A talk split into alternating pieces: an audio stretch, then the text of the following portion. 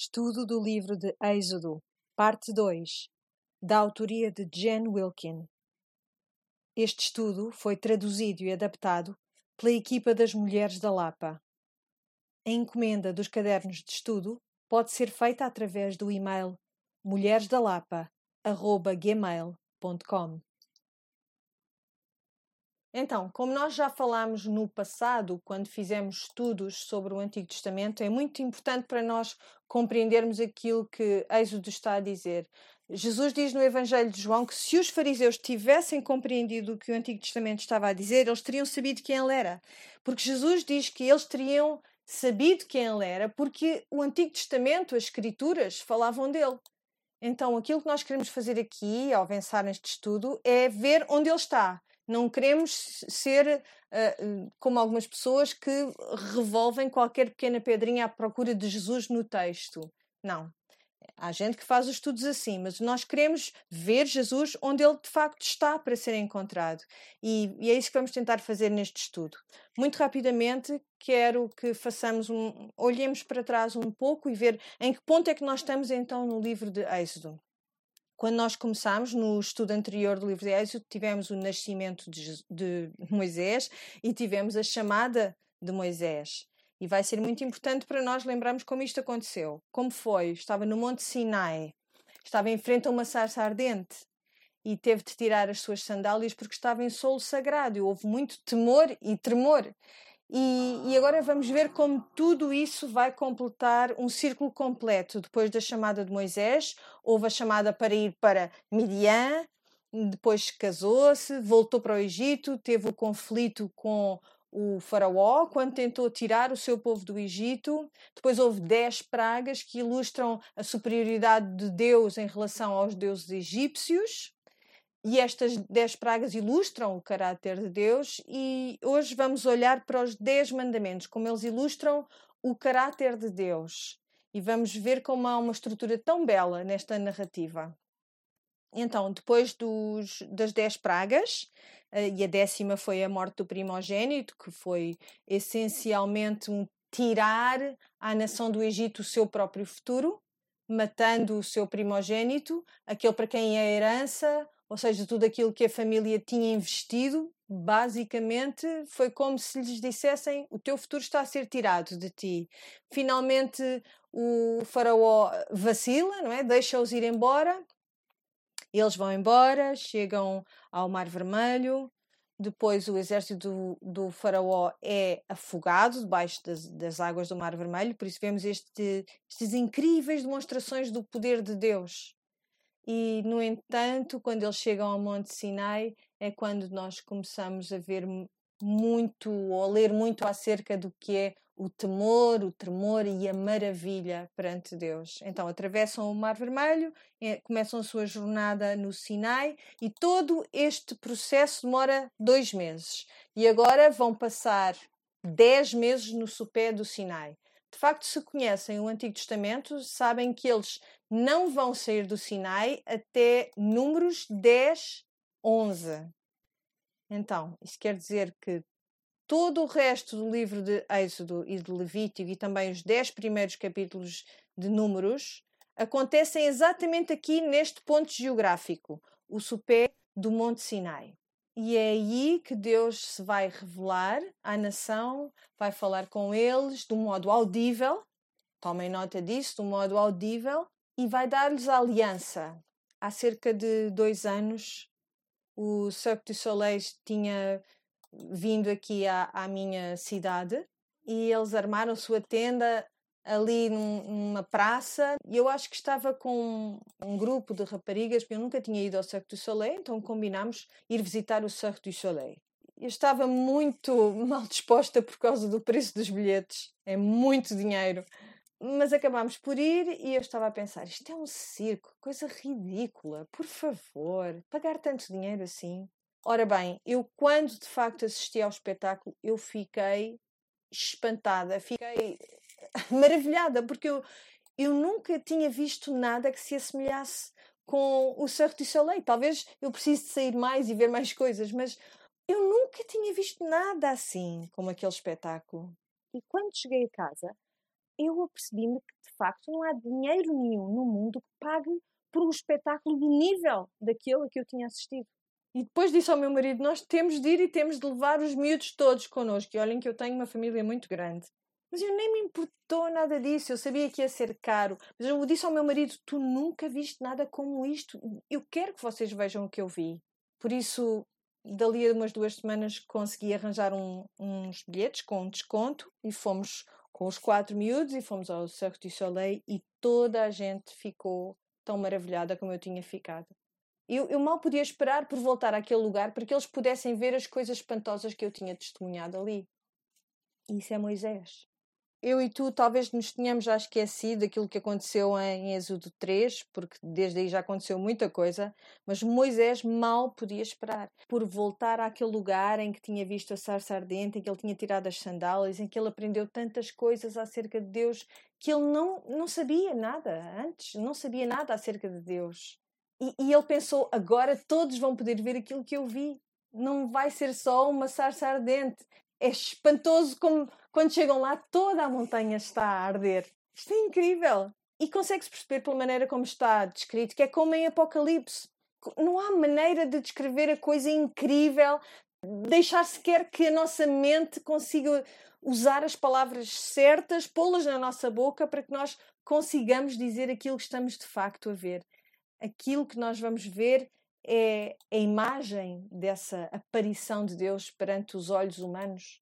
Vamos ver como o povo reagiu a isto. É muito importante para nós lembrarmos aquilo que eu já disse na semana passada. Vamos procurar por Cristo o modo que ele, como ele está nesta narrativa. Vai ser importante o modo como procuramos por ele. Eu disse-vos que todo o, o, o êxodo, a saída de Israel, era uma imagem de quê? Da salvação, não é?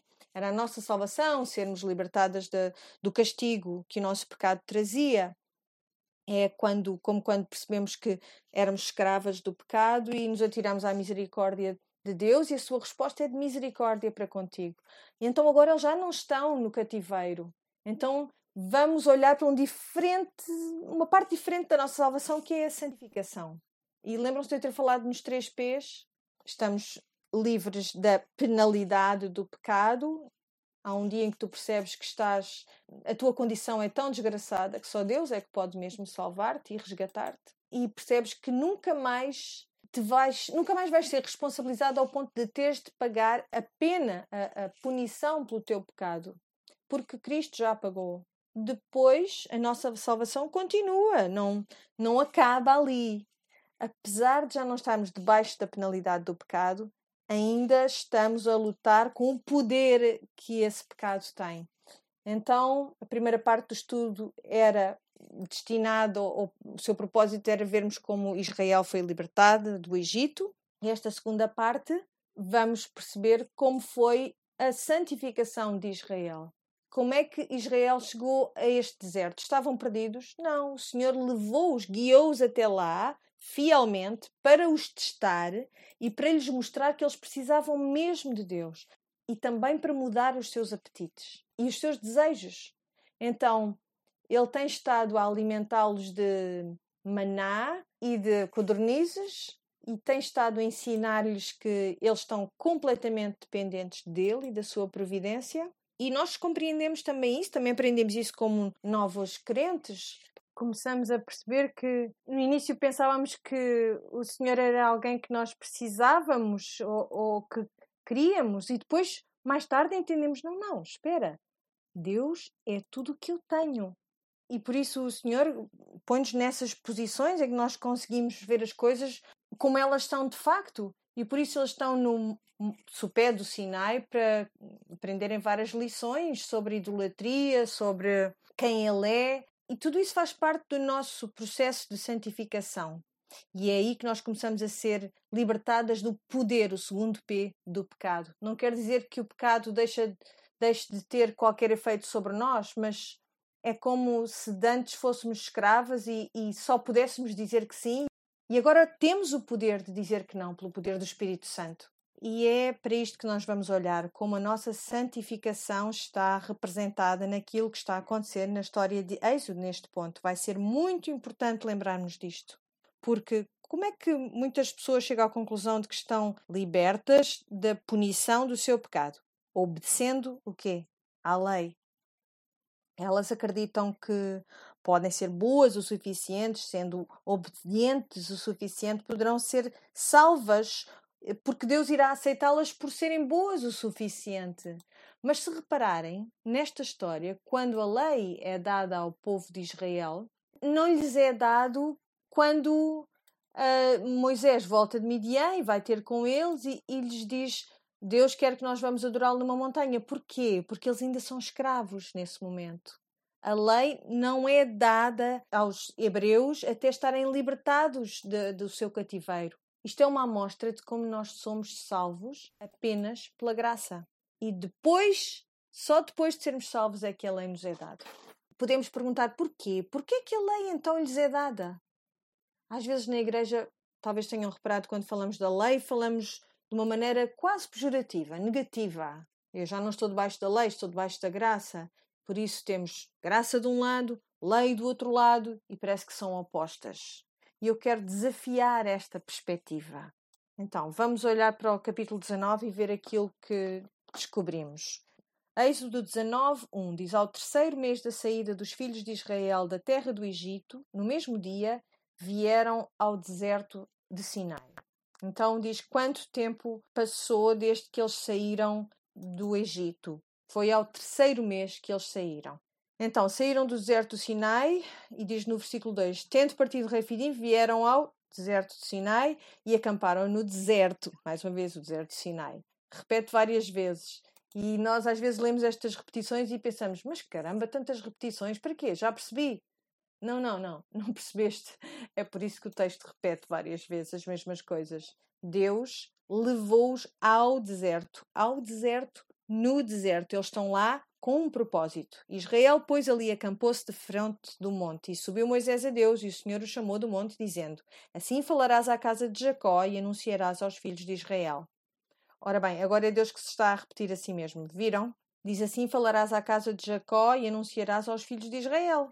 Então, Jacó e Israel era a mesma pessoa.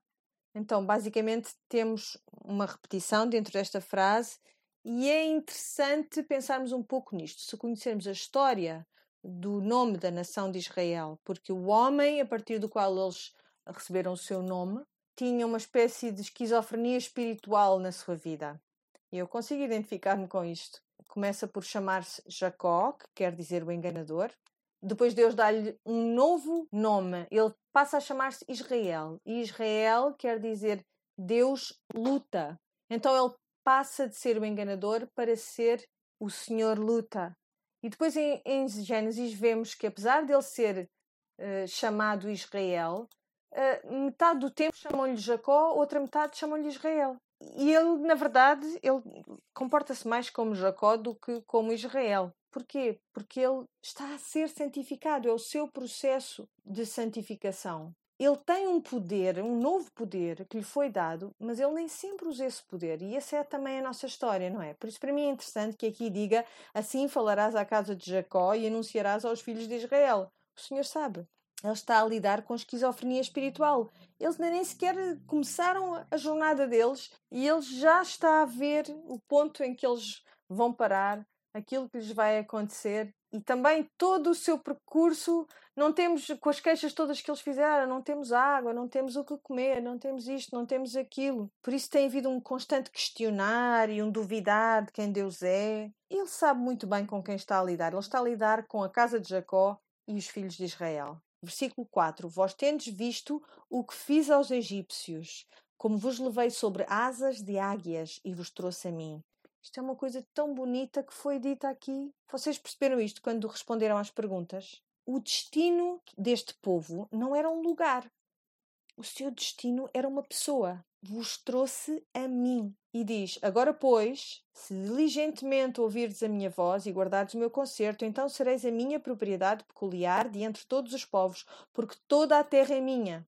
E vós me sereis um reino sacerdotal e o povo santo. Estas são as palavras que falarás aos filhos de Israel. Então, ele está a dar-lhes as palavras a Moisés para levar ao povo de Israel e está a dizer: se vocês obedecerem estas palavras, vocês serão o meu reino sacerdotal e o meu povo santo. Deus diz também, porque toda a terra é minha. E nós sabemos isto. Nós já sabemos que toda a terra pertence ao Senhor, mas o que é que ele quer dizer? Toda a terra é minha. Eu podia escolher quem eu quisesse e eu escolhi-vos a vocês. Eu derramei o meu favor sobre vocês. Porquê? Não sabemos. De acordo com a sua, a sua disposição, a sua vontade. E não é essa a nossa história também? Somos murmuradores, queixamos-nos, duvidamos, temos uh, uh, esquizofrenia espiritual. E ele diz: De todos aqueles que eu podia escolher, eu derramei o meu favor especial sobre ti. E diz-lhes também aqui no texto: sereis um reino sacerdotal e um povo santo. O reino sacerdotal é muito interessante, porque ele não está só a dizer que haverá um sacerdócio no seu reino, está a dizer que a nação será ela mesma como um sacerdote, como um intercessor pelo resto do povo, um reino sacerdotal isto implica que eles tinham um rei também, não é? Se é um reino sacerdotal, alguém a quem, com quem fariam uma aliança. E ele é o foco deste, deste reino sacerdotal. Vocês terão um, um propósito especial, vocês foram escolhidos por, para algo especial. Estas são as palavras que falarás aos filhos de Israel. Versículo 7 diz: E veio Moisés e chamou os anciãos do povo e expôs diante deles todas estas palavras que o Senhor lhe tinha ordenado. Então todo o povo respondeu a uma voz e disseram: tudo o que o Senhor tem falado, faremos.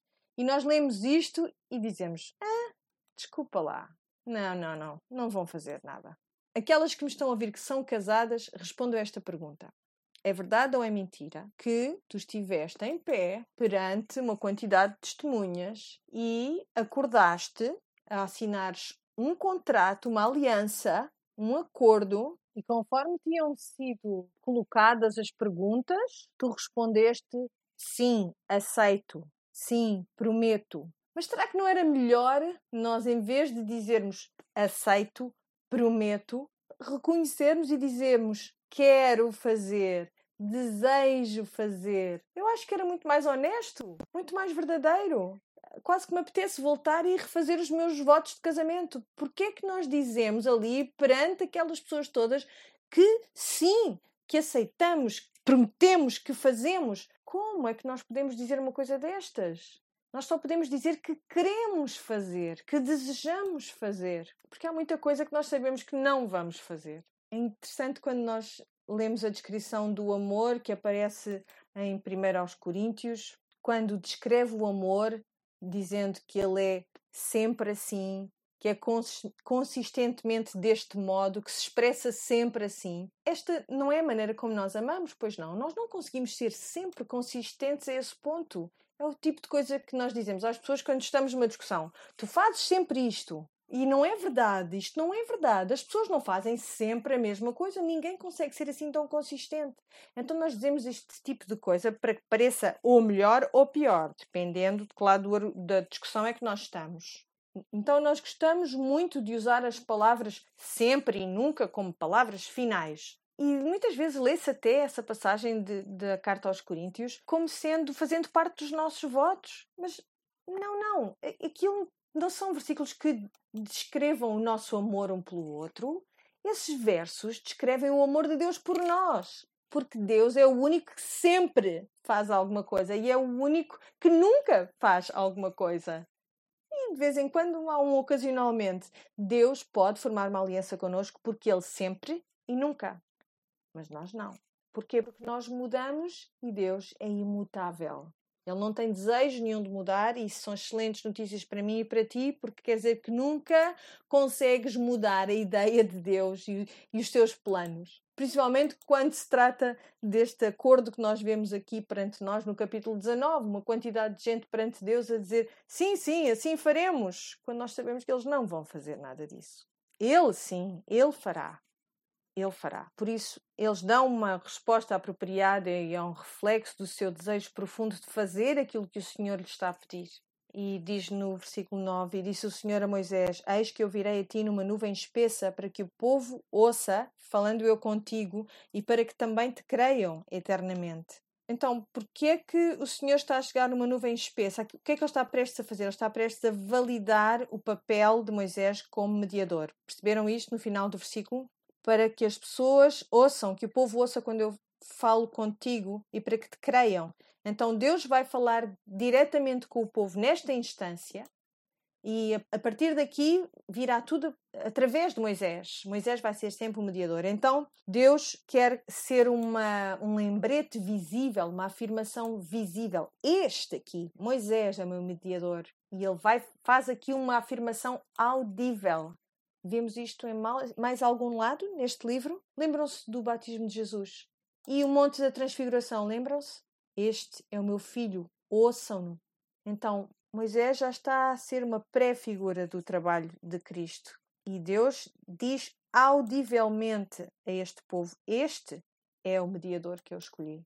No final do versículo 9 diz: Porque Moisés tinha anunciado as palavras do seu povo ao Senhor. Disse também o Senhor a Moisés: Vai ao povo e santifica-os hoje e amanhã, e lavem eles os seus vestidos, e estejam prontos para o terceiro dia, porquanto ao terceiro dia o Senhor descerá diante dos olhos de todo o povo sobre o monte Sinai, e marcará os limites ao povo em redor, dizendo: Guardai-vos que não subais ao monte, nem toqueis o seu termo.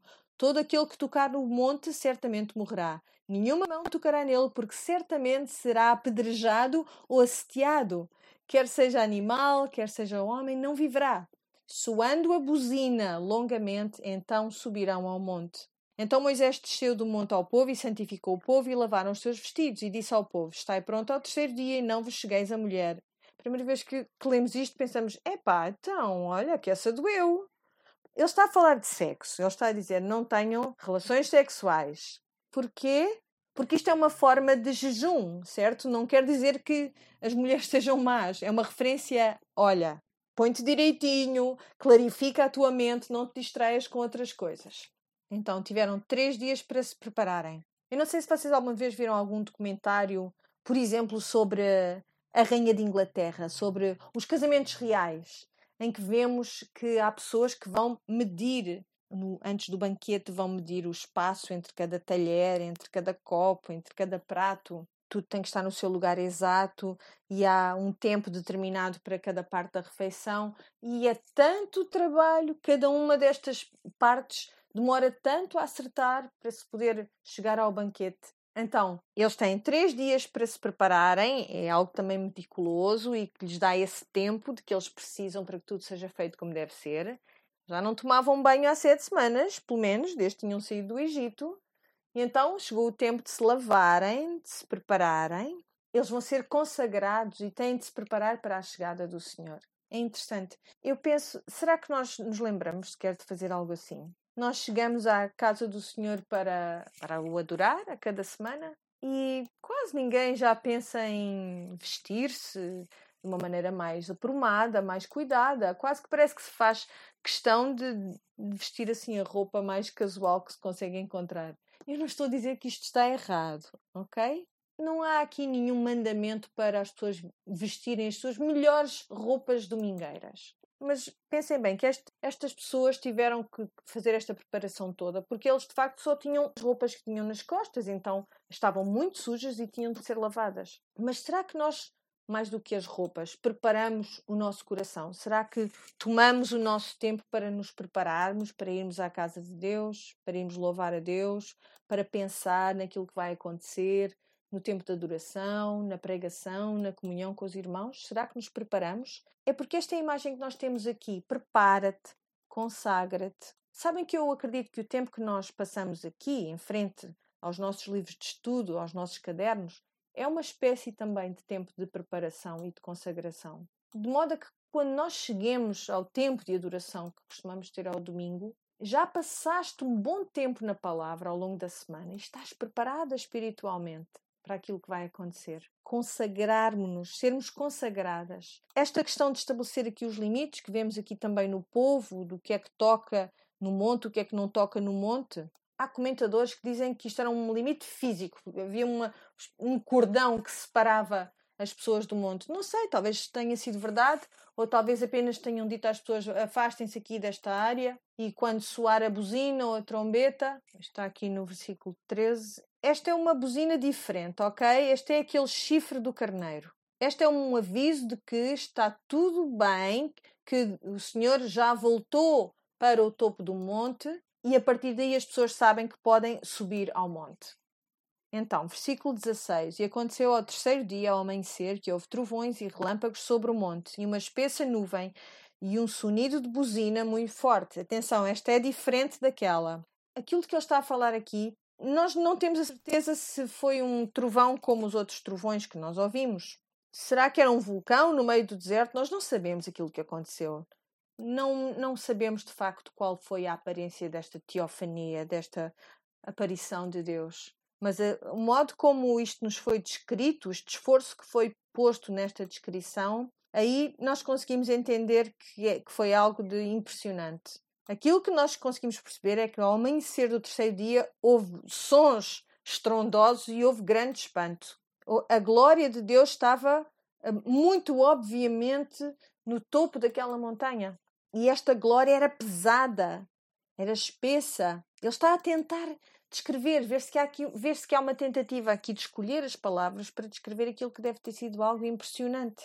Em algumas traduções, a, a nuvem é traduzida por uma, uma glória pesada. Isto é muito interessante. É interessante para mim porque aponta para o Novo Testamento, para 2 aos Coríntios 4. Escutem lá, a partir do versículo 16. Por isso não desfalecemos, mas ainda que o nosso homem exterior se corrompa, o interior, contudo, se renova de dia em dia. Porque a nossa leve e momentânea tribulação produz para nós um peso eterno de glória muito excelente. Está para lá de qualquer comparação. É pesado, é espesso, um peso eterno de glória que nos está a ser preparado e não tem nada que se compare a ele. E diz no 18: Não atentando nós nas coisas que se vêem, mas nas que se não vêem, porque as que se vêem são temporais e as que se não vêem são eternas. Então, a nossa vida, as coisas momentâneas, temporais, em comparação com este peso da glória de Deus, tudo aquilo que nós achamos que é pesado e difícil e espesso com que lidamos todos os dias, de facto, o que isso nos faz é empurrar-nos para esta glória, este peso eterno de glória muito excelente, uma glória que vai ser nossa um dia, quando nós formos viver, estar com o Senhor, habitar com Ele. Isso é espantoso. Que esta imagem da glória de Deus seja um, um peso espesso. Voltando ao texto de Êxodo, diz, no versículo 17, diz: E Moisés levou o povo fora do arraial ao encontro de Deus e puseram-se ao pé do monte. E todo o monte de Sinai fumegava, porque o Senhor descera sobre ele em fogo, e o seu fumo subiu como fumo de um forno, e todo o monte tremia grandemente e o som da buzina ia crescendo em grande maneira. Moisés falava e Deus lhe respondia em voz alta. E diz no versículo 17: E Moisés levou o povo fora do arraial ao encontro de Deus e puseram-se ao pé do monte. Temos aqui uma imagem que é muito óbvio, eles estão ali no, no pé do monte, muito quietinhos, muito direitinhos, à espera de ver o que vai acontecer. Muito naturalmente estão aterrorizados. Diz no versículo 18: E todo o monte de Sinai fumegava, porque o Senhor descera sobre ele em fogo, e o seu fumo subiu como fumo de um forno, e todo o monte tremia grandemente. E o sonido da buzina ia crescendo em grande maneira. Moisés falava e Deus lhe respondia em voz alta. E descendo o Senhor sobre o monte de Sinai, sobre o cume do monte, chamou o Senhor a Moisés ao cume do monte e Moisés subiu. E disse o Senhor a Moisés: Desce, protesta ao povo que não trespasse o termo para ver o Senhor, a fim de muitos deles não perecerem. E também os sacerdotes que se chegam ao Senhor se hão de santificar para que o Senhor não se lance contra eles. Há aqui duas coisas que temos de olhar para elas. Por que razão é que o povo quereria ir subir a correr pelo monte acima se Deus já lhes tinha dito para não o fazerem e já tinha até estabelecido esses limites, essas fronteiras. O que Deus está a dizer aqui é: olha, Moisés, eles viram-te a subires ao monte para vir falar comigo, se calhar pensam que já podem fazê-lo, mas não podem. Tens de os avisar que eles não podem fazê-lo ainda, porque pode ser que eles pereçam por causa disso. E avisa também os sacerdotes para não chegarem, não, não subirem um monte também. E, e, se calhar podemos perguntar, mas sacerdotes, que sacerdotes? O sacerdócio ainda não foi instituído. Viram aqui esta inconsistência, vamos dizer. Há uma certa forma de sacerdócio que já tinha sido instituída, parecia que já estava a acontecer. Há um, uma forma, há um tipo de pessoas que já tinham sido separadas para a adoração a Deus. Mas isto é, de facto, antes da consagração formal dos sacerdotes, do sacerdócio, como vamos ver mais adiante. Mas estas pessoas aparentemente já pertencem ao corpo. Então ele, ele, Deus avisa no versículo 22 para eles também não se chegarem. E no versículo 23 diz: Então disse Moisés ao Senhor: O povo não poderá subir ao monte de Sinai, porque tu nos tens protestado, dizendo: Marca termos ao monte e santifica-o. E disse-lhe o Senhor: Vai, desce, depois subirás tu e Arão contigo. Os sacerdotes, porém, e o povo não trespassem o termo para subir ao Senhor, para que não se lance sobre eles. Então Moisés desceu ao povo e disse-lhes isto, com temor, tremor, com muito medo. Isto soa ao nosso Deus? É muito difícil para nós entendermos que Deus pudesse apresentar-se a si mesmo deste modo. E isto ainda é mais assim quando pensamos no Novo Testamento, o modo como vemos Jesus durante o Sermão da Montanha, a subir a montanha, a sentar-se, a ensinar-lhes, a trazer-lhes o as regras para viverem no reino de Deus e as pessoas chegam-se a Ele. Mas nesta montanha, do outro lado da cruz, elas estão cheias de medo, cheias de medo de chegarem ao pé de Deus. Já vamos voltar a isso. Depois diz no capítulo 20: Então falou Deus todas estas palavras, dizendo: Eu sou o Senhor teu Deus que te tirei da terra do Egito, da casa da servidão. Então, Deus agora vai dar, como nós vimos no nosso caderno de estudo, vai dar-lhes o decálogo, o princípio os princípios da aliança. E vimos que, aliás, uh, tinha algumas semelhanças com outras alianças que era costume estabelecerem-se no Oriente Próximo, nesta altura da história. Havia sempre uma introdução que envolvia um título real, por isso ele diz: Eu sou o Senhor teu Deus. Numa aliança típica haveria uma quantidade de títulos no início de, de um acordo, um tratado, mas Deus diz simplesmente eu sou o Senhor teu Deus. Porquê? Porque ele está a fazer eco desse outro tempo em que Moisés estava no topo da montanha com a sarça ardente e em que ele, perguntando a Deus quem é que eu digo que me enviou, ele responde-lhe: Eu sou, eu sou o Senhor teu Deus. Eu não sou uma pluralidade de deuses, eu sou esse Deus, aquele Deus. Eu trouxe do Egito e, e mais uma vez ele está aqui a mencionar a história que ele e Moisés já têm, que Deus e Moisés já têm juntos, que o povo e Deus já tem juntos. O Deus que te tirou da terra do Egito, da casa da servidão. E depois vai começar a entrar nos requerimentos gerais desta aliança. Por isso, nós vamos abordar os Dez Mandamentos. Neste momento, eu vou só fazer, vou só lê-los sem parar muito em cada um, porque nós vamos poder estudá-los mais nas próximas semanas e diz: Não terás outros deuses diante de mim. O que é que já podemos aprender de Deus a partir deste mandamento. Deus é o único Deus verdadeiro. Não farás para ti imagem de escultura, nem alguma semelhança do que há em cima nos céus, nem embaixo na terra, nem nas águas debaixo da terra. Não te encurvarás a elas, nem as servirás, porque eu, o Senhor teu Deus, sou Deus zeloso, que visita a maldade dos pais nos filhos, até à terceira e quarta geração daqueles que me aborrecem. E faço misericórdia em milhares aos que me amam e guardam os meus mandamentos. O que é que nós aprendemos sobre Deus aqui? Ele disse logo: é fácil. Deus utiliza o termo zeloso e que às vezes é traduzido por ciumento. E normalmente pensamos em ciúmes, pensamos em algo pejorativo, negativo, certo? Vamos lá ver uma coisa. Quando tu tens ciúmes do penteado da tua amiga porque está com muito melhor aspecto do que o teu, porquê é que tu tens ciúmes? Porque tu queres uma coisa que não é tua. Quando Deus é ciumento ou é zeloso porque estás a adorar outra coisa, porquê é que ele é ciumento? Porque ele quer algo que é dele. É dele pertence-lhe a Ele. A tua adoração pertence ao Senhor. O ciúme de Deus não é como o nosso ciúme. Vamos ver o que se segue. Versículo 7: Não tomarás o nome do Senhor teu Deus em vão, porque o Senhor não terá por inocente o que tomar o seu nome em vão. Que é que aprendemos sobre Deus aqui? A palavra de Deus permanecerá. Nós vamos falar sobre o que quer dizer este mandamento muito mais nas próximas semanas.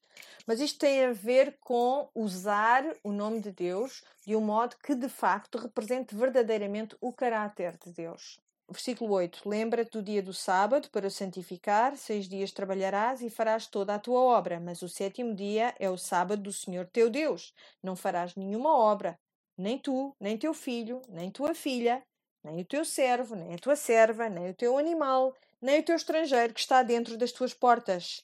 Porque em seis dias fez o Senhor os céus e a terra, o mar e tudo o que neles há, e ao sétimo dia descansou. Portanto, abençoou o Senhor o dia do sábado e o santificou. Muitas vezes vemos que se dedica muito tempo a estudar e a falar e a discutir esta questão do sábado. Mas o que é que é importante nós retermos na questão do sábado, ser um dia santo? É que o que nós podemos concluir acerca de Deus, do seu caráter, é que Deus, e só Deus, nos sustenta. Versículo 12: Honra o teu pai e a tua mãe para que se prolonguem os teus dias na terra que o Senhor teu Deus te dá. O que é que aprendemos sobre Deus? Deus concede autoridade. Toda a autoridade é dada por Deus. Mas estas não são as únicas coisas que nós aprendemos sobre Deus. Isto é apenas um, uma pincelada inicial. Versículo 13: Não matarás. Deus é aquele que preserva a vida e que dá a vida. Não adulterarás. Porquê? Porque Deus é fiel. Não furtarás. Porquê? Porque tudo pertence a Deus. Não dirás falso testemunho contra o teu próximo. Porquê? Porque Deus nunca mente. Ele é verdadeiro. Não cobiçarás a casa do teu próximo, não cobiçarás a mulher do teu próximo, nem o seu servo, nem a sua serva, nem o seu boi, nem o seu jumento, nem coisa alguma do teu próximo. Porquê? Porque Deus é suficiente.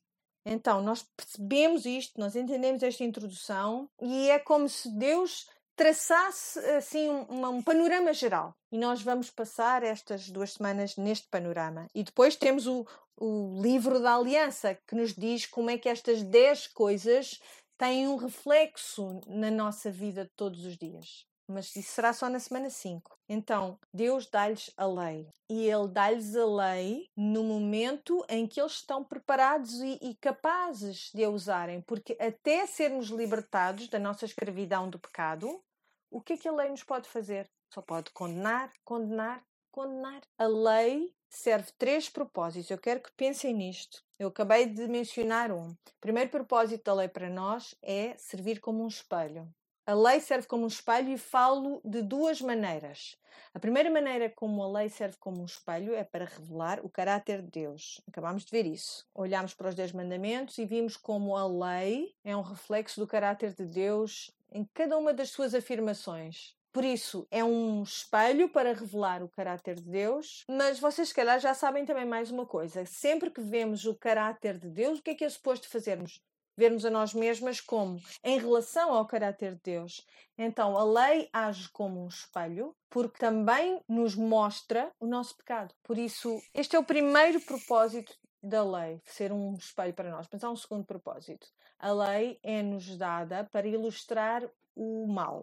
Isto é muito simples, não é? Uma afirmação simples. É-nos dada por Deus para um mundo onde o, o mal não será completamente limitado, de um modo absoluto, até o quê? Até vir o novo reino.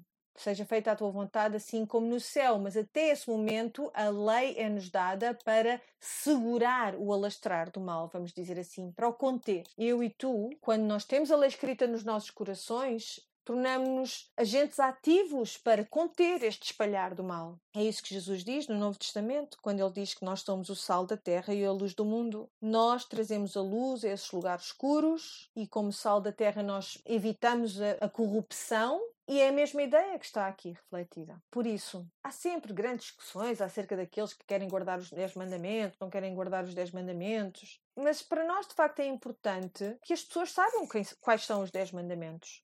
Porque nós acreditamos que estas leis que são morais vão conter a disseminação do mal. Nós queremos que as pessoas as conheçam, por isso é que às vezes há, há posições mais extremadas e mais peremptórias em relação a não nos esquecermos do que são os Dez Mandamentos. Eu quero assegurar-vos que, mesmo que um mundo em trevas como este nunca valorize essas leis, se essas leis estão de facto escritas em corações de carne, elas vão ter muito mais impacto na nossa sociedade. Lutemos por isso. Preocupemos-nos menos com as mostras públicas dos Dez Mandamentos, se eles estão escritos em algum lado, evidente ou não. Aquilo que está escrito na pedra, que seja menos uma preocupação do que a mostra pública dos Dez Mandamentos, que nasce das nossas ações, da nossa carne. Por isso que a nossa vida, a nossa própria vida, seja algo que evidencie denuncia o mal, no sentido que o expõe, que o mostra, que não deixa que ele alastre e que contenha as ações más daqueles que, que estão entregues ao mal. Então, o segundo propósito da lei é conter o mal. E o terceiro propósito da lei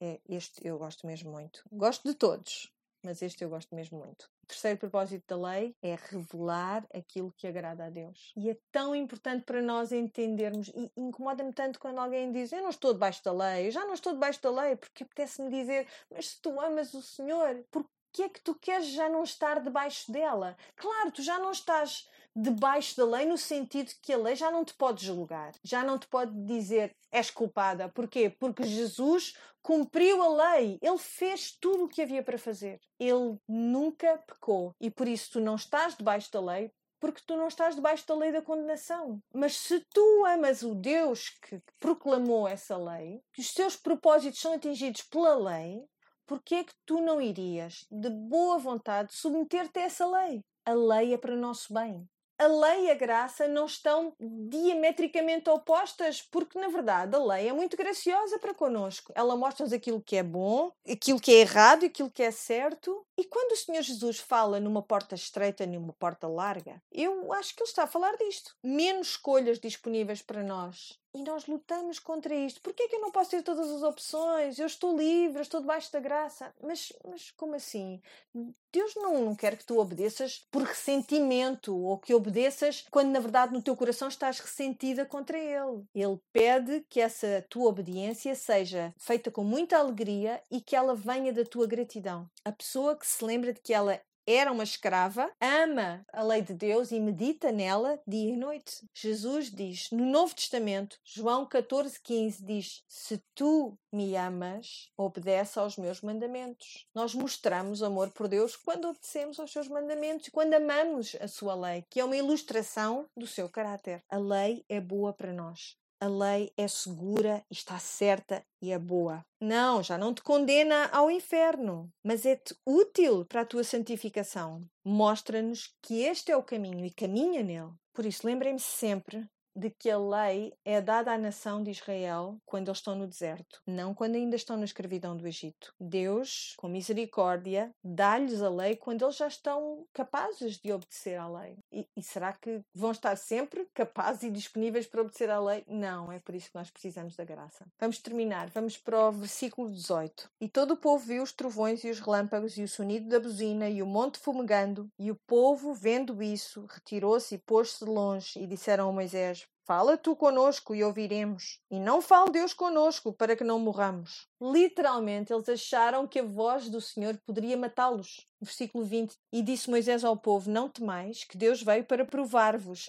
e para que o seu temor esteja diante de vós, para que não pequeis. Espera lá, o que é que Moisés está a falar aqui? Moisés está a estabelecer uma distinção entre o bom tipo de medo que devem ter, que é o temor, e o mau tipo de medo, que não devem ter. Então ele diz: não, não temam que Deus veio provar-vos. Isto é para vos ensinar alguma coisa e para que o seu temor esteja diante de vós, para que não pequeis. Então é bom temer ao Senhor, porquê? Porque nos guarda de pecar. É bom que tenhamos um, um entendimento correto de quem Ele é. E sempre que Deus nos mostra o seu caráter, sempre que alguém vê Deus como Ele de facto é, no Novo Testamento, no Antigo Testamento, a resposta é sempre a mesma. Ai de mim, miserável homem sou. Porquê? Porque a lei é este espelho, nós vemos o caráter de Deus, aí vemos também o nosso caráter e percebemos que estamos muito piores do que pensávamos que estávamos. E por isso Moisés diz-lhes: temam Deus, sim, para que possam ter o benefício desse temor, mas não o temam, porque Ele não vos vai aniquilar. Porque Ele é que vos escolheu no meio de todos os povos da terra. Ele não vai aniquilar-vos diz no versículo 21: E o povo estava em pé de longe, Moisés, porém, se chegou à escuridade onde Deus estava. Vamos ler o que diz Deuteronômio, capítulo 5. Temos uma espécie de uma expansão daquilo que aconteceu aqui. Vemos que Moisés está a fazer uma espécie de reflexão acerca daquilo que aconteceu. Deuteronômio 5, no versículo 22, a partir do versículo 22. Estas palavras falou o Senhor a toda a vossa congregação no monte, do meio do fogo, da nuvem e da escuridade com grande voz e nada acrescentou, e escreveu em duas tábuas de pedra e a mim mas deu. E sucedeu que, ouvindo a voz do meio das trevas e vendo o monte ardendo em fogo, vos achegastes a mim, todos os cabeças das vossas tribos e os vossos anciãos, e dissestes: Eis aqui o Senhor nosso Deus nos fez ver a, a sua glória e a sua grandeza, e ouvimos a sua voz do meio do fogo. Hoje vimos que Deus fala com o homem e que o homem fica vivo. Agora, pois, porque morreríamos, pois este grande fogo nos consumiria. Se ainda mais ouvíssemos a voz do Senhor nosso Deus, morreríamos. Porque quem há de toda a carne que ouviu a voz do Deus vivente, falando do meio do fogo como nós, e ficou vivo? Chega-te tu, Moisés, e ouve tudo o que disser o Senhor nosso Deus, e tu nos dirás tudo o que te disser o Senhor nosso Deus, e o ouviremos e o faremos. Versículo 28. Ouvindo, pois, o Senhor a voz das vossas palavras, quando faláveis a mim, o Senhor me disse: Eu ouvi a voz das palavras deste povo que te disseram: Em tudo falaram eles bem. Em tudo falaram bem. Era perigoso para eles que Deus continuasse a falar com eles diretamente. E depois no 29 diz: Quem dera que eles tivessem tal coração que me temessem e guardassem todos os meus mandamentos todos os dias, para que bem lhes fosse a eles e aos seus filhos para sempre. Vai, diz-lhes, tornai-vos às vossas tendas. Porém, tu estás aqui comigo para que eu a ti te diga todos os mandamentos e estatutos e juízos que tu lhes has de ensinar que, com, que cumpram na terra que eu lhes darei para possuí-la. Então reparem aquilo que acabou de acontecer aqui. O povo, com toda a razão, temia a santidade de Deus e eles pediram a Moisés para ser o seu mediador, aquele que estaria no meio. E o Senhor diz: Isto é bom. Porquê? Porque Moisés é uma imagem de Cristo. É bom e é certo que nós temamos a santidade de Deus no sentido que ele é quem ele diz que ele é. Então tudo é muito pior do que nós pensávamos. É bom que eles tenham um mediador. Vejam o que aconteceu noutra noite, em que houve também muita maravilha e que houve momentos muito difíceis e um som tremendo. Ora, havia naquela mesma comarca pastores que estavam no campo e guardavam durante as vigílias da noite o seu rebanho. E eis que o anjo do Senhor veio sobre eles, e a glória do Senhor os cercou de resplendor, e tiveram grande temor. E o anjo lhes disse: Não temais, porque eis que aqui vos trago novas de grande alegria, que será para todo o povo. Pois na cidade de David vos nasceu hoje o Salvador, que é Cristo o Senhor. E isto vos será por sinal: achareis o menino envolto em panos e deitado numa manjedoura.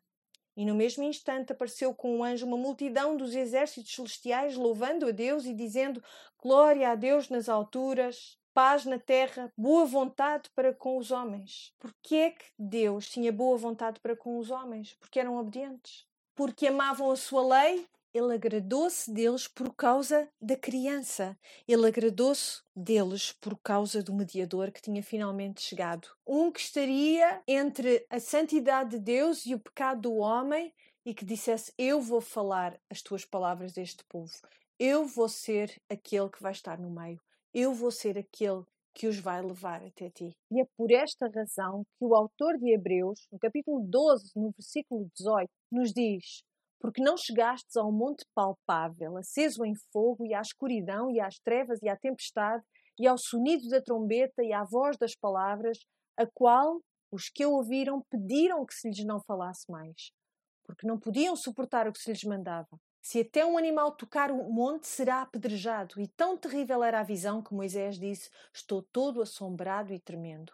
Mas chegastes ao Monte Sião e à cidade do Deus vivo, à Jerusalém celestial e aos muitos milhares de anjos, à universal Assembleia e Igreja dos primogênitos que estão inscritos nos céus, e a Deus, o juiz de todos, e aos espíritos dos justos aperfeiçoados, e a Jesus, o mediador de uma nova aliança, e ao sangue da expressão que fala melhor do que o de.